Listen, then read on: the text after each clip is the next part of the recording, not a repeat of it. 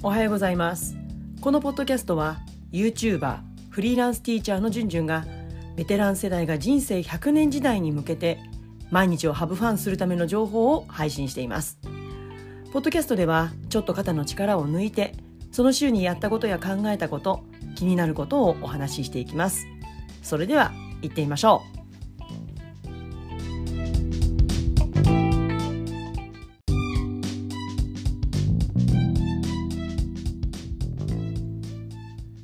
皆さんいかがお過ごしでしょうか？梅雨に入ってねなんかもう毎日じとじとした天気が続いたり時にはねパッと晴れ間が出たりして気持ちのいい日もあったりするんですけれども、ね、くれぐれも体調を崩さないようにお気をつけください、えー、今日のテーマなんですけれども新しいチャレンジしてますか？というテーマでお話をしたいと思います、え、最近私 YouTube の動画を再開したじゃないですかもしねご覧になってない方は是非ねあの概要欄に SNS の、え、リンク貼っておりますのでそちらから是非ねチェックしていただきたいんですけれども、まあ、その動画をさ動画撮影をね再開するにあたって、えー、私新しいね道具を買い揃えたんですね。でそれはライライトですね照明器具を買いました。えー、以前は本当に以前の動画は太陽の部屋の中に差し込む太陽の光とかあとはデスクのライトとかそういったものを使っていや本当になんちゃっての照明を、うん、使っていたんですけれどもいやここに来てねちょっとライティング、うん、照明をちょっとやきちんとやりたいなと思って新しく購入しました、まあ、YouTube の動画ってねもちろん中身が大事だとは思うんですけれどもそういった、まあ、音とかねマイク音声とかそれからそのライティングとかうんまあ、カメラはねもう私は iPhone でやってるんですけども、まあ、それで十分じゃないかな、まあ、あの以前はソニーの、えーと、α6400 かな？っていうカメラで撮影して少しでもねいい映像をと思ってやってる時期もあったんですけれどもやはりねあの子どもたちと関わっている時間とこういった、うん、自分ビジネスのことを両立させていくにはやっぱりこううまく時間を使っていかないと難しいので、まあ、少しでも、うん、あのそういった作業の、うん、手間数を、うん、少しでも減らすために今は iPhone で撮っているんですね。うん、なので新しい道具ということで今回照明を購入したんですけれどもやっぱりそういったものを新しいことを手に入れるとやっぱり新しいことを学ぶチャンスになるんですよね。うん、だから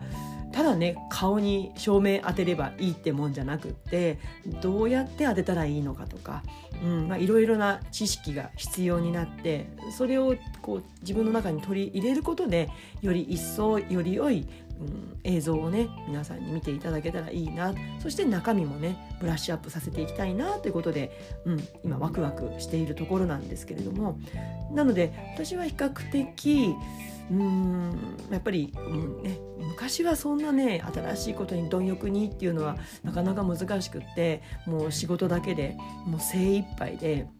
うん、もうそこにコミットするだけで精一杯だったし毎日ヘドヘドだったんですけれどもまでもだんだんこうそういうことが他にもね目が向くようになって今そういうことをねチャレンジしてでも結局はそれが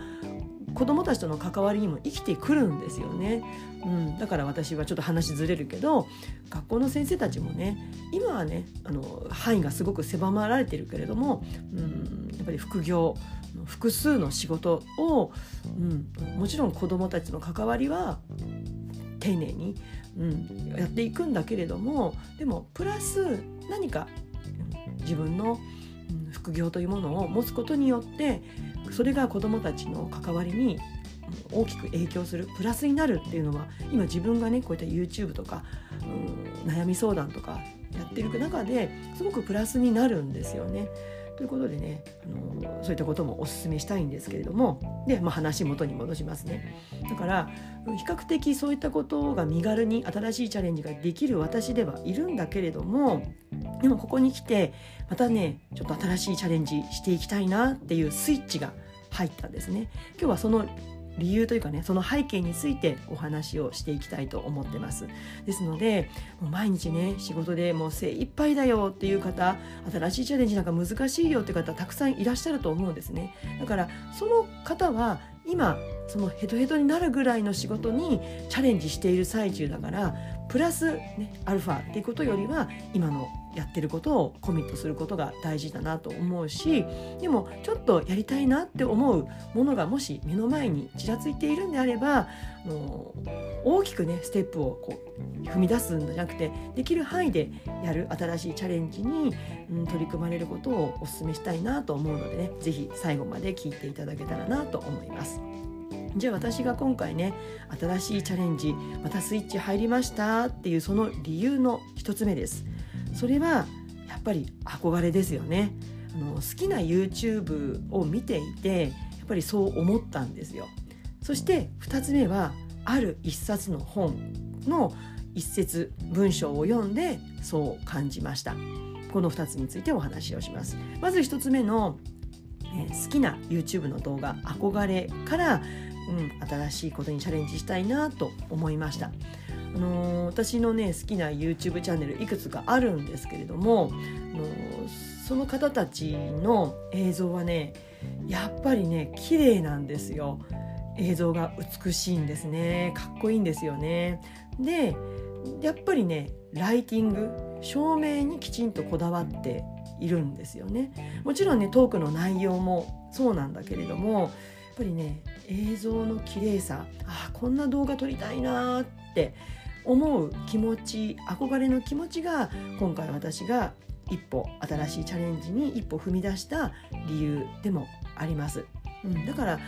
うんもちろんカメラにこだわってね、うん、いいカメラでいい動画いい映像っていうこともできると思うんだけれどもでもそうなるとやっぱり手間数が増えてしまうっていうことにもなるのでそれだとね自分の今の置かれた立場だとやっぱり子どもたちとの関わりの時間はね減らすことはできないし、うん、やっぱりそこには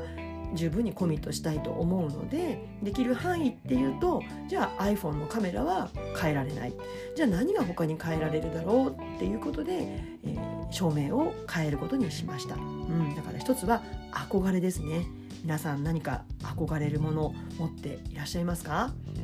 で2つ目の理由はある一冊の本ということです。これはえー、以前のねポッドキャストのお話でも出てきたかな「あのライフシフト2」というお話本がありますよね。そちらの本を読んである、えー、一節の中に、まあ、たくさんね他にもね影響を受けるところがあるんですけれども刺激を受けることあるんですけれども、まあ、その本一節を読んでうんちょっと新しいチャレンジしたいなと思いました。ですので「ライフシフト2」から、えー、少し引用をさせていただきます。では引用を始めます。自分の人生の進路を考える際は図3の1の見取り図に基づいて考えればいい。この図にはあなたの過去現在未来の人生が示されている。過去のことはすでに分かっているので過去から現在へ至る道は一本しか描かれていない一方未来に向けては一本の確定した道は存在せず現時点ではいくつもの選択肢があるその一つ一つの道が点線で示してありそれぞれの道ちょっとここはちょっと割愛しますね。でさまざまな未来の自己像を思い描いてもその全てが実現可能なわけではない。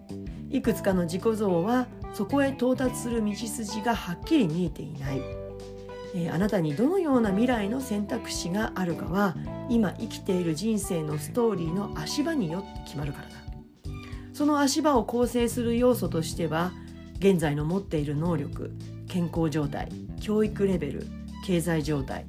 プライベートな人間関係人的ネットワークの広がりと深さなどが挙げられる。あなたが今立っている足場はそれまでの選択と経験の産物だ。つまりあなたが今後どのような道を歩むかによって未来の足場が形作られる。そしてどのような足場の上に立つかによってあなたが将来どのような選択肢を持てるかが決まるのだ。少し長かったんですけども引用させていただきました以上です。ぜひね他にもたくさん刺激がもらえる文章に出会うことができるのでこの「ライフシフト2」まだ読まれていない方はあの手に取ってねぜひあの興味のあるところだけでもいいので読むことをお勧めしたいと思ってます。まあ、長かったのでじゃあ一体どこからどこの文章からちょっと新しいチャレンジスイッチが入ったかっていうとあなたが今後どのような道を歩むかによって未来の足場が作られる、まあ、ここですね。うん、だからどんな道を選ぶかどんな道が歩めるかっていうのはやっぱりこう今の選択今何を選択するかによって未来の足場が作られるんだよっていうこと。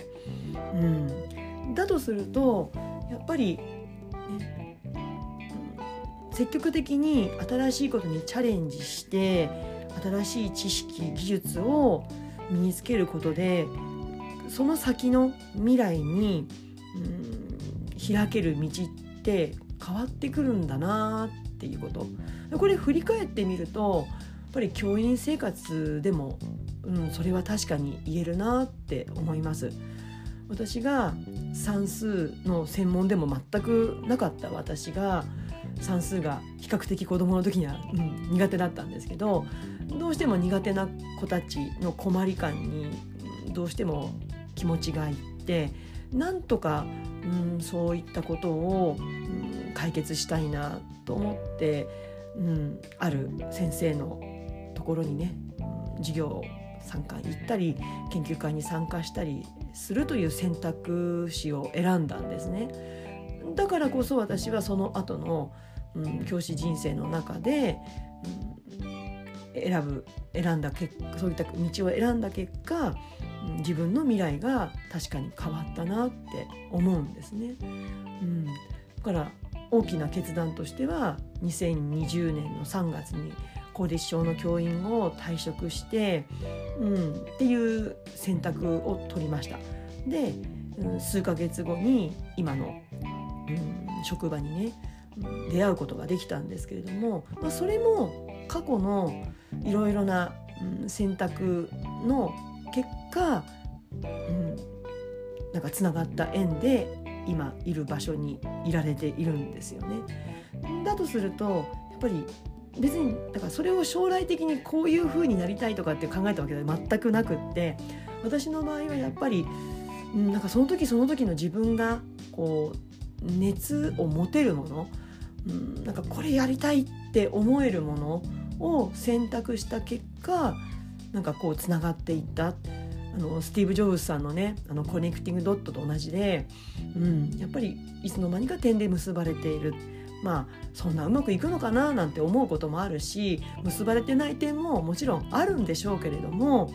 でもなんか自分のやりたいことこう熱中できるものを一つ一つこう夢中になって追いかけていくと何かその過程もねその追いかけてる過程も楽しいし学べるし、うん、没頭できるし、うん、でその結果なんか形作られる未来が変わっていくんであればなんか新しいチャレンジどんどんしていきたいなって思うんですよね。うん、ということを今回この「ライフシフト2」のこの文章を読んで、うん、これからもそうしていきたいし過去自分が歩んできたことを振り返るとあ確かにそうだなって感じました。はい、えー、いかがでしたでしょうか、えー、今日は、えー、新しいチャレンジしてますか？というテーマでお話をしました。あのくれぐれもね、あの無理しないでくださいね。私が昔昔の私がこのお話をもし聞いたら新しいチャレンジかと思ってなんかなんかもしかしたら無理やりというかなんか自分で、うん、なんかこうお尻を叩くように新しいチャレンジしようと思っちゃうんじゃないかなって思うんですよね。だけどそうじゃなくって今自分が精一杯だったらその気持ちに正直になって無理せず、うん、今のペースを大事にする。で少しねこう自分の気持ちがちょっとこう高まってきてあ新しいことやってみたいなってなった時に初めてチャレンジすれば私はいいんじゃないかなって思います。うん、ぜひね無理のないように自分のペースで、ね、あの新しいチャレンジに出会えたらいいんじゃないかなと思います。えー、今日の内容に関するご感想をお待ちしています。それでは次回のポッドキャストまで Let's have fun! バイバイ。